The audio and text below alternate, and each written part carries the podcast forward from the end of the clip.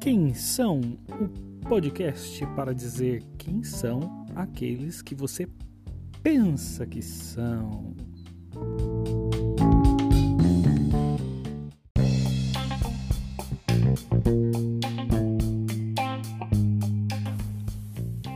Olá, olá, olá, seja quarentenamente bem-vindo para mais um episódio do Quem São e hoje a segunda parte da conversa que eu tive com meu amigo Luiz Felipe, professor de língua portuguesa. Hoje o episódio é um pouquinho mais longo, então nem vou falar muito. Bora lá!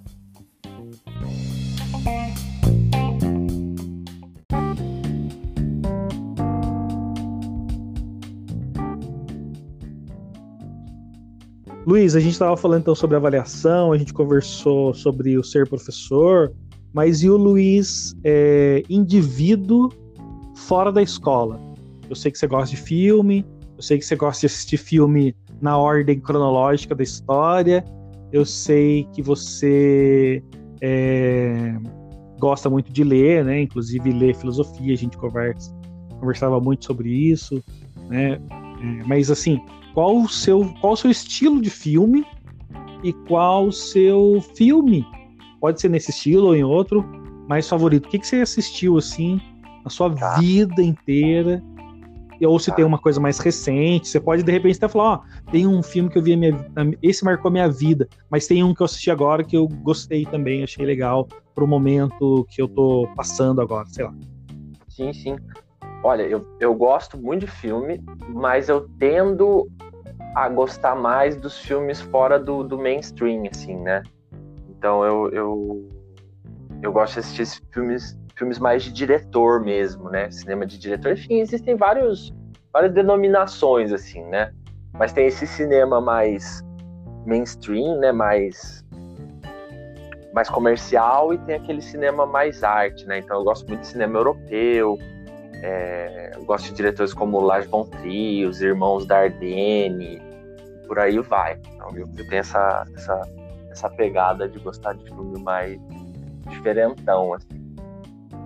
E aí, pra, pra caçar esses filmes é, é meio difícil, né? Você tem que, tem que ir atrás, tem que ir, às vezes, pra São Paulo. É bem bacana. Mas eu assisto tudo. Só que o que eu gosto mais são desses filmes mas eu não gosto do termo, eu odeio o termo, mas é uma simplificação, é tipo filme cult. Eu odeio esse termo, mas uhum. É, mas vamos usar ele aqui só para não ficar elocubrando muito sobre, né? Para a gente se situar e situar quem tá ouvindo também. Filme cult. Isso, Você gosta isso. de filme cult? É, é. Gosto mais. Eu gosto de qualquer filme, mas eu gosto mais de filme assim. Porque os filmes, né? Sei lá, os filmes da Marvel e tal, a gente vê que tem, tem um, um, tem uma estrutura que se repete e tal, e aquilo vai me. vai me cansando, né? Eu gosto mais de filmes uhum. que quebram a, quebram a, a estrutura. Eu acho que um, um grande mal e um grande bem de ter feito letras, ter estudado teoria literária, teoria das narrativas, é que você começa a entender a estrutura por trás das narrativas. Mas ao mesmo tempo isso vai te tornando uma pessoa um pouco mais exigente com as narrativas que você consome, né? Porque você já uhum. consegue identificar três atos, que vai fazer isso, vai fazer aquilo. Ah, é a jornada do herói. Isso, ato isso. Um, ato 2, Aristóteles. Isso, isso, isso. Então aí você fica um pouquinho mais, mais exigente, né? Mas eu uhum. não acho que uma coisa é melhor que a outra. Mas eu acho que eu gosto mais de uma coisa do que da outra. Então eu posso dizer sim que para você existe um filme para se distrair e um filme para pensar. Pode ser, pode ser. Mas eu acho que todos fazem a gente pensar e todos fazem a gente trair. É complexo definir isso aí. Mas é, tem, tem, tem, tem um fast food pra alma, né? Você coloca lá e você quer relaxar e tal. E aí você, você não quer pensar boa. em nada, né? Ah, aí você fica numa boa. É, eu, eu digo isso porque assim, eu não. Esses filmes, né, que a gente tá chamando, que são os filmes cult, né? É, eu, não, eu já não sou muito fã é, desse estilo de filme. Até assisto um ou outro, mas não sou muito fã. Agora, é, esses filmes mais comerciais, né? que inclusive é o que são mesmo, são filmes comerciais. Eu, eu perguntei mais por uma provocação mesmo, porque eu uso muito desses filmes comerciais nas aulas. Eu cito, né? A gente passa pouco porque a gente não tem tempo para isso, nem material, nem estrutura para ficar passando filme, mas eu cito muito filme nesse sentido. Por exemplo, Matrix, né, que foi um filme super comercial e que te leva a discutir várias teses, né? É, o próprio Robocop do Padilha, né? Eu uhum. assistindo o filme tive altas teorias sobre o filme e aí levei ele para a sala de aula, né? Essa, essa discussão, aquele filme que eu esqueci o nome agora, me foge o nome, com o Matt Damon, que ele é, tem a questão do destino lá, agentes do destino.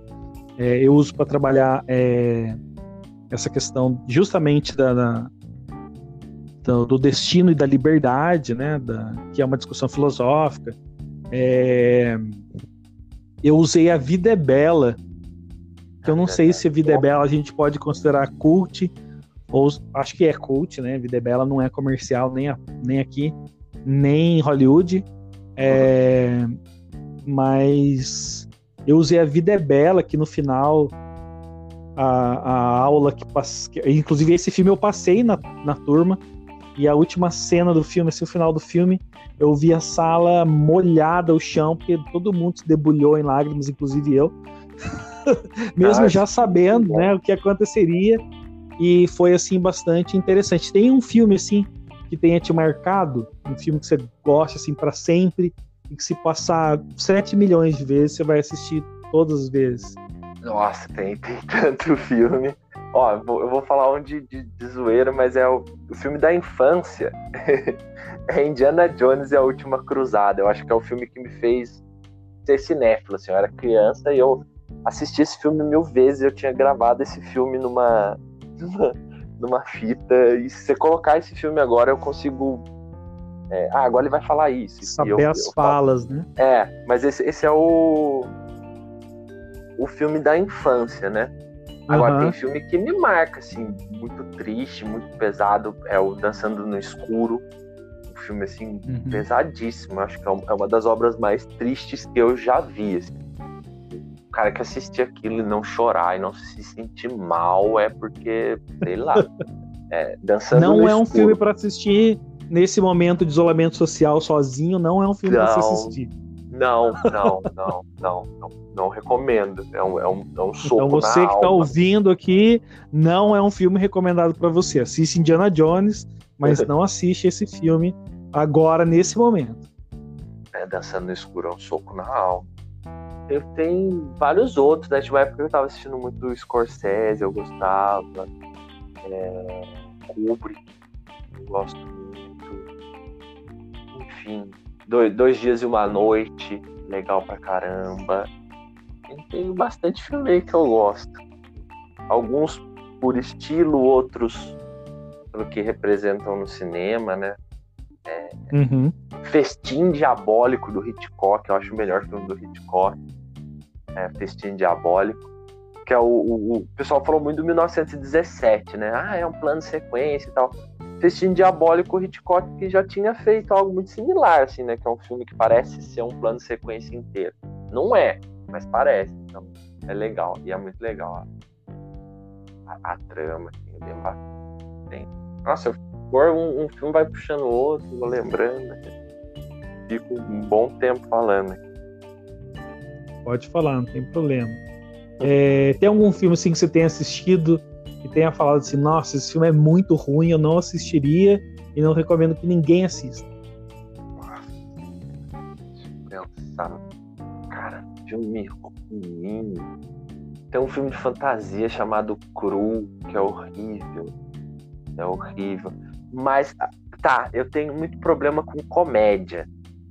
Sabe, se eu fosse você, um e dois, eu acho uma chatice é, eu tenho, tenho, bastante dificuldade com, com, algumas comédias muito escrachadas, assim. Eu não, não gosto. Esse se eu fosse Quando você. É eu... Ah, eu não sei, eu tinha muita raiva desse se eu fosse você, assim, eu achava péssimo. achava péssimo. Achava péssimo. Um negócio requentado. Você já viu aquilo, sabe? Mas era uma versão brasileira de, do, que você já viu mil vezes lá fora. Aham. Uhum. Acho, acho, que era por isso que me irritava, é... porque era uma versão brasileira de algo que eu já vi mil vezes, então não, não tinha para que existir aquilo. Entendi. É mais ou menos a, aquilo que o. Como é que chama aquele ator que fez Busca Implacável? Ai, meu Deus. Liam Neeson, ele fez o primeiro, né? Um e o dois, Busca uhum. Implacável, e aí chamaram ele para fazer o três. Daí ele falou assim: ó, já fui atrás da minha filha no primeiro filme, fui atrás da minha esposa no terceiro filme. Se eu tiver que ir atrás de alguém nesse terceiro filme, se chamem outra pessoa, eu não quero fazer. Porque ele, eu acho que tinha essa consciência, né, de que não vou fazer de novo uma coisa que eu já fiz em dois filmes. Em dois até pode ter dado certo, mas o terceiro eu não quero fazer. Eu não sei se você assistiu mas... é, não, os filmes. Mas... Não, mas tem coisa requentada que é boa, por exemplo, o Mad Max, Estrada da Fúria. É, é, bom demais. Eu achava que não tinha mais o que tirar dali e o Estrada da Fúria é muito bom. Muito, muito Estrada da Fúria é esse último que eles lançaram, é né? É o último, é, é, é. Tem, tem que saber usar, né? Tem que saber remodelar. Ah, olha, Sim. Eu, vou, eu vou lembrando, uma outra diretora que eu adoro é a Greta Gerwig. Sou apaixonado uhum. do que a Greta Gerwig faz. Fica a dica aí. Greta Gerwig. Isso. Legal. É... A gente também, eu também sei, né? E a gente conversa muito, inclusive, tanto você quanto sua esposa são professores de língua portuguesa, né? Uhum. E a esposa do, do Luiz, minha amiga também, Alessandra, gente finíssima. É... Vocês fazem essa troca assim de, de filme também? Vocês trocam ideias, vocês assistem juntos? Ela tem um gosto parecido com você ou não? Vocês têm gostos diferentes? Não, eu, eu assisto muito filme sozinho porque ela não gosta de filme que seja muito triste, nem que tenha é, sei lá, sofrimento, então é, ela tem mais restrições com o filme, eu tenho nenhuma restrição com o filme, então. Então ela tem que assistir Rambo, então, né? Porque daí dificilmente tem sofrimento. dificilmente um filme de ação tem sofrimento. Se bem que os mais novos agora têm tido mais sofrimento, né? Parece que o protagonista sofre mais. É, e livro, sim, Luiz? Qual o livro que você leu e que marcou sua vida para sempre? É, Crime e Castigo e, e Em Busca do Tempo Perdido. Para mim.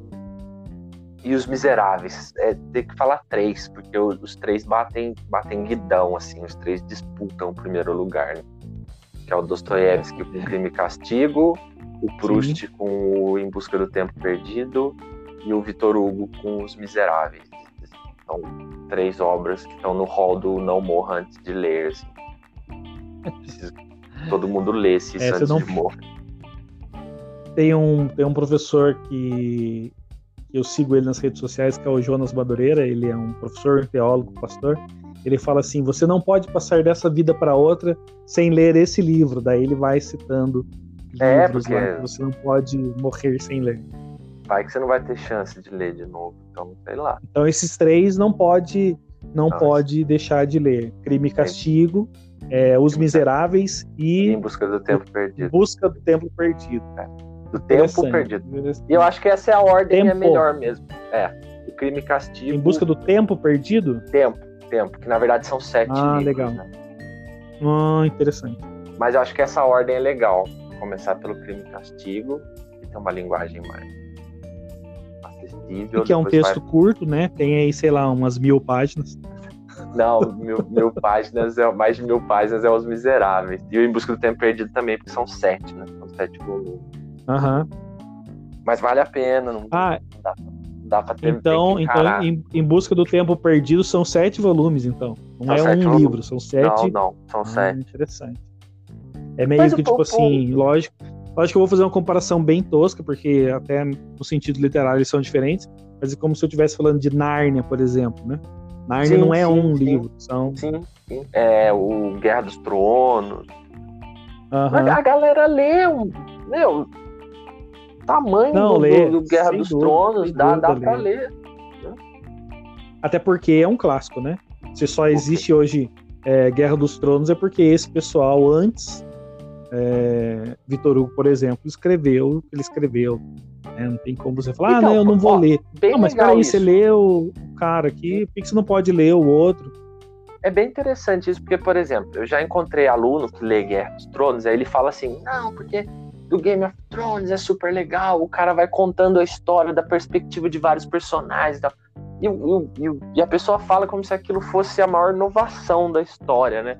E, e não é, uhum. porque próprio Vitor Hugo nos Miseráveis já ia contando a história cada hora da perspectiva de um. Então você tem um capítulo que é um personagem, aí daqui a pouco é outro, uhum. né?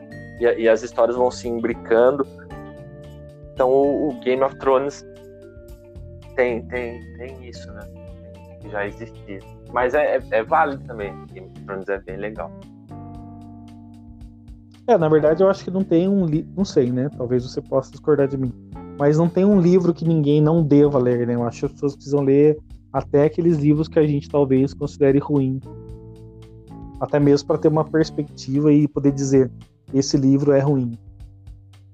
É, mas eu sou meio chato. Tem hora que eu, sei lá, você pode ler Dostoiévski, aí você vai ler outra coisa, é meio tenso, mas É, não tem como comparar vale, Dostoiévski vale, com... vale, a, vale a pena, vale a pena ler coach. Tudo. É, então. Eu sei que tem gente que discorda de mim, mas não tem como você ler um Dostoiévski, depois ler Paulo Coelho e querer comparar os dois, que é um abismal. Ah, eu, eu, olha, eu já passei por uma fase de, de, de, não gostar do Paulo Coelho, agora eu até eu gosto. Que é válido, é válido. O coach é pior. É, então, não, é justamente isso que eu tô falando, assim. É, mesmo que você leia todos os livros do Paulo Coelho, é interessante que você leia todos, até mesmo para você poder dizer, são todos iguais, só muda o nome do personagem. então, porque é o que eu acho. São todos iguais, só muda o nome e a história, é assim, o lugar, nome da personagem, mas se for ver, o enredo é basicamente o mesmo, é meio que ele não, não consegue sair. Ah, mas, mas um é a estrutura, do... né? Se você pegar o Dan Brown também, é, é tudo igual. Ah, Toda a história sim. do Dan Brown é a mesma é. coisa. Porque eles é têm porque eles habitam né? esse, é, eles habitam esse universo do livro que é mais para vender, né? Então eles. É, eu já não vão... posso dizer do Dan Brown, porque eu realmente não li o Dan Brown. Não tive curiosidade de ler. É, é sempre a mesma eu, coisa. Sou... É um especialista, uma mulher bonita, um, um, um enigma, e aí o especialista e a mulher bonita vão passar por N coisas em que o especialista vai usar todo o E esse enigma dele. é sempre algo polêmico contra uma instituição tradicional da humanidade. Eu, eu, é, é, tem, tem os, os, da igreja, mas tem uns outros que daí eu não li, né? Mas eu acho que deve, deve, deve, deve ser outra instituição, né? Tem uns que. É, sim, possivelmente ele deve falar sobre o governo, sobre é, algum sim, governo de algum sim, país. Sim, sim, sim. É, mas é, é, a estrutura dele, né? Mas não deixa de ser válido, porque é uma estrutura muito bem criada, né? O cara Sim, tá certo, é, assim, o cara criou essa estrutura. Essa coisa do. E nenhum deles foge, é engraçado, né? Que até a gente é, falou isso no começo, mas nenhum deles foge daquilo que a gente estava falando do, dos arcos, né? Você ah, deve não, criar um arco de roteiro, né? Todos eles Sim. têm um arco onde você tem ali um herói que tem uma, uma, uma necessidade e não quer cumprir aquela necessidade, aí ele é forçado a realizar Aí no meio do caminho ele muda, e aí quando ele muda, ele volta pro início, mas agora ele volta já diferente para resolver Sim, é, o problema. Não, mas isso, é, isso tá em tudo, né? Não tem como escapar. É, é, é, é esse arco de roteiro tá sim. em todas as histórias. Né? Sim, sim. É, eu, eu tô dizendo isso porque de um tempo para cá, até mesmo depois que a gente começou a conversar, que a gente tinha conversado sobre é, fazer um o documentário, né, que, que deu, vamos dizer assim, origem a esse podcast, é, ele, eu comecei a estudar um pouquinho, ler um pouquinho também sobre essa coisa de roteiro, e uma das coisas que eu caí primeiro foi justamente, até você que me indicou, no, na aula de storytelling, né, lá no, uhum. não vou falar aqui para não fazer propaganda, porque eu não tô ganhando nada com isso, mas num, num, aplicativo que eles liberaram lá umas aulas. Uhum. E aí uhum. eu assisti essas aulas de, de storytelling. E aí eu comecei a prestar atenção depois dessas aulas nisso, né, nessa coisa aí. Confesso para você que eu, Rogério, no meu ritmo de aula, quase morri assistindo todas aquelas aulas, porque foi muito chato. Mas, enquanto informação, foi muito válido. É, achei bastante válido mesmo o conteúdo que ele tinha. Eu acho que só a, a didática que estava um pouco cansativa. Cansativa, né? Sei, é, eu não sei o que, que você achou nesse curso. Não, é, é mas, é mas era bacana o, o as informações. Para quem não sabe nada, eu acho interessante, achei super interessante, porque eu não sabia nada, e foi o que até me fez ficar curioso com algumas coisas. E quando eu vi ele falando de Aristóteles, achei super interessante também, quando ele fala é, de Aristóteles, porque foi uma, é uma perspectiva da qual eu, que estudei filosofia, nunca tinha pensado nos textos de Aristóteles, que Aristóteles pudesse. É, eu sei que a filosofia influencia em várias coisas, mas eu nunca imaginei que Aristóteles pudesse interferir num, num, num arco da construção de um roteiro de um filme, sabe? Eu achei bem. Ou de um texto, né? Na verdade, de um roteiro qualquer. De uma obra uhum. literária ou de um filme. É, achei bastante interessante quando ele traz, ele fala assim, ah, o Logos do Aristóteles. Falei, meu Deus, até aqui. achei bem, bem interessante, assim. É, então tem esses três livros aí. Você chegou a ler a série Vagalume, Luiz? Ah, li, li. Cachorrinho Samba, eu li muito, né? Tinha Cachorrinho Qual livro Samba. da série Vagalume? Qual livro da série Vagalume que hoje, infelizmente, não existe mais, mas que poderia ser reeditada, você mais gostou? O que eu mais gostava, depois eu fui descobrir que ele era uma adaptação, que era o Escaravelho do Diabo. Ele é uma adaptação de um conto do Edgar Allan Poe. Uhum. E, e, e, eu achava a série Vagalume muito boa como introdução mesmo, né?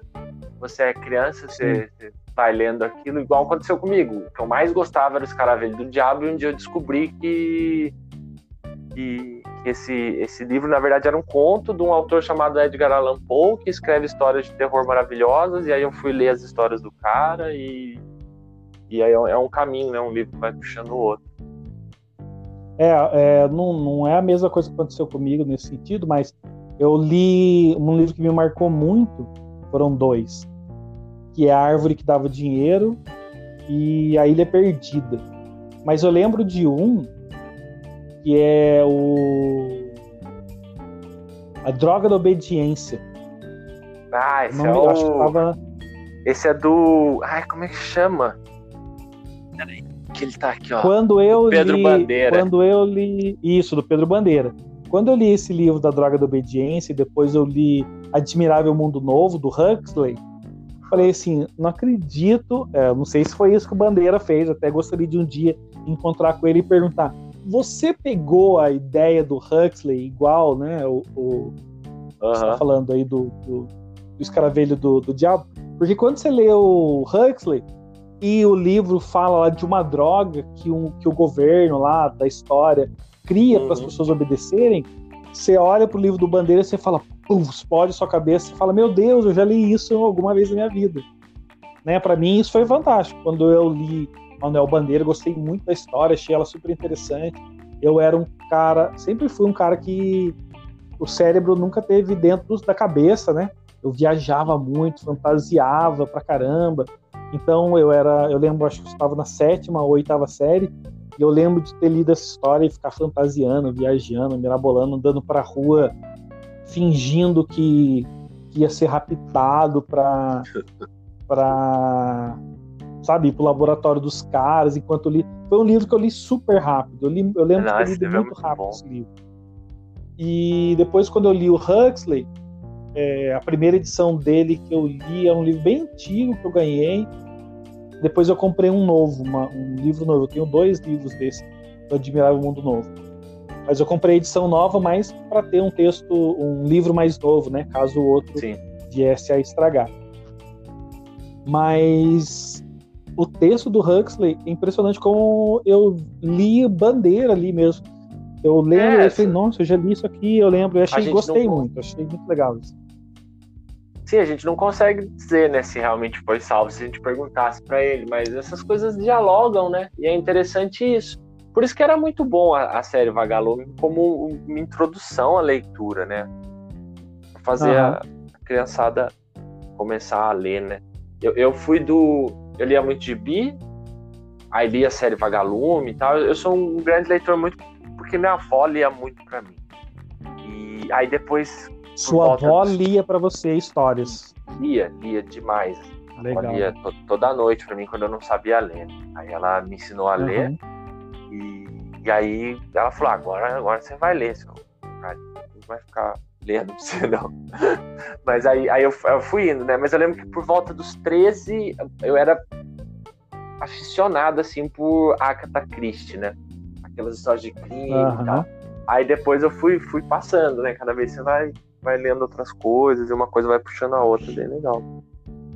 Você vai para leitura mais complexa, né? Uma leitura sim, mais profunda, sim. mais sim. extensa. Essa coisa que você falou de sua avó, achei bem interessante. É, a gente sempre tem alguém que influencia mesmo a gente, né? Eu me lembro uhum. também nesse, dessa coisa de livro.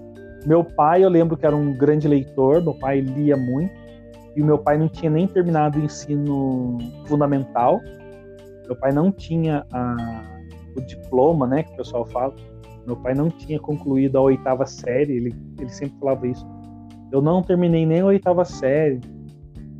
E meu pai lia demais, lia demais.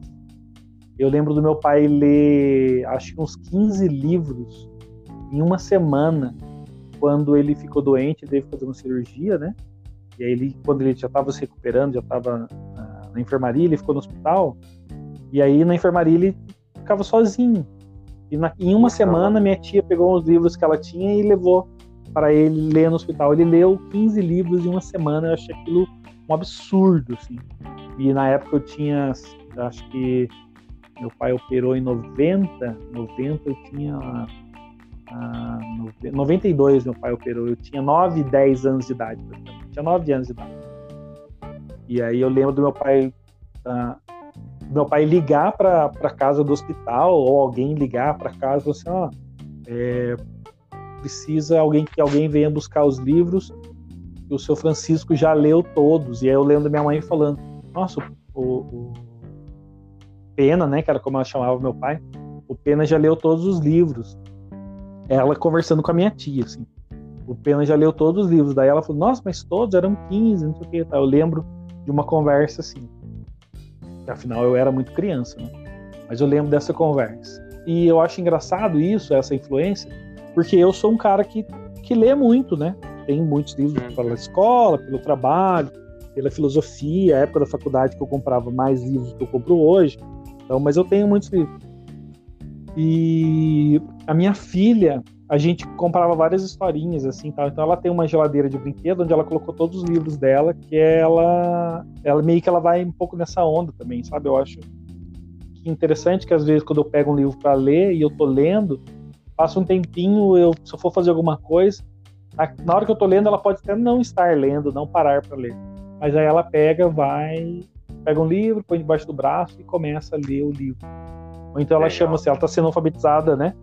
Ela tá aprendendo a ler e tal. E ela chama, pai, vem aqui para você ouvir a história dela. Vem ler a história, ainda com todas aquelas dificuldades, mas ela lê a história, fala, ah, acertei, acertou, isso aí e tal. Então, é, essa coisa da, da gente, né, dos pais, influenciarem os pais, os avós, né, os responsáveis influenciarem os filhos, eu acho uma coisa bastante interessante.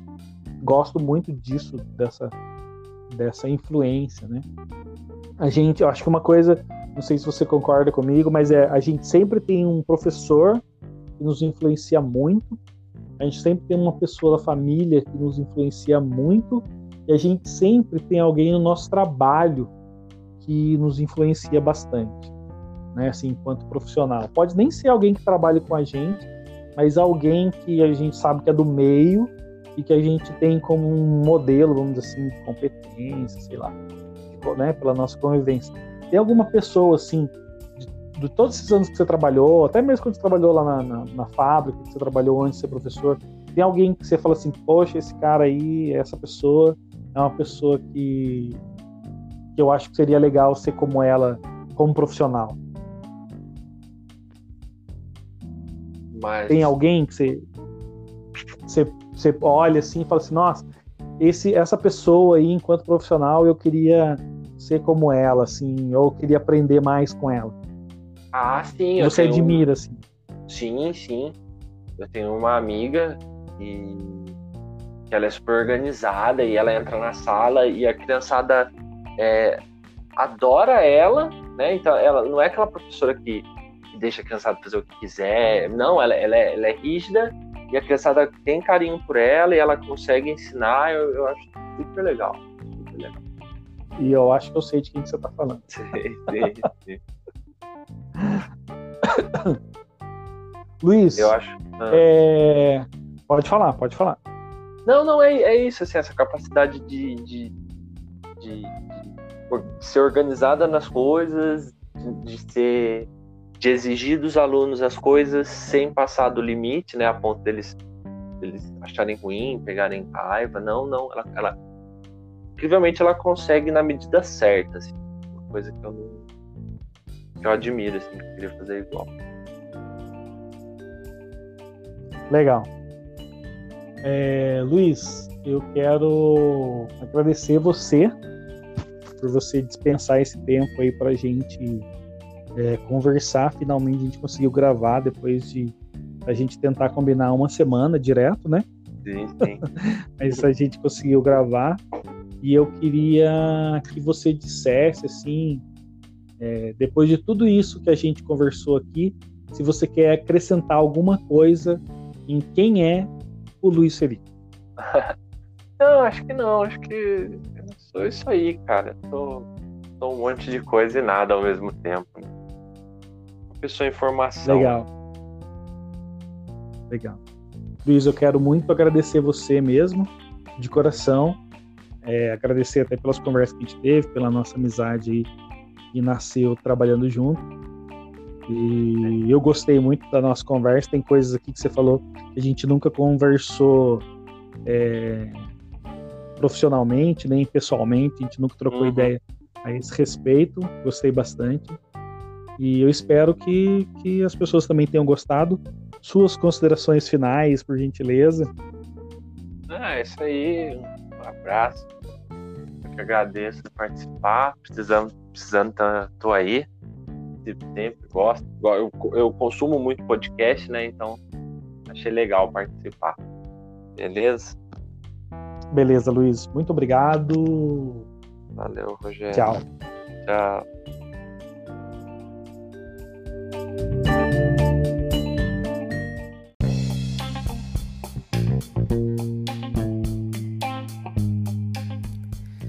Chegamos ao fim de mais um episódio de quem são. Gostei muito dessa conversa com meu amigo Luiz Felipe. Espero que você tenha gostado também. Chegamos ao fim da segunda parte. Espero você no próximo episódio. Me siga nas redes sociais, no Instagram, no Facebook e no YouTube. Coloca lá Rogério Pena, escreve o Pena com dois N's. Me siga, compartilhe com seus amigos se você gostou. Se quiser dar dica, reclamação e tudo mais, é só mandar mensagem nesses, nessas mídias que a gente vai conversando, ok? Um abraço para você, um bom final de semana, um beijo gordo, tchau.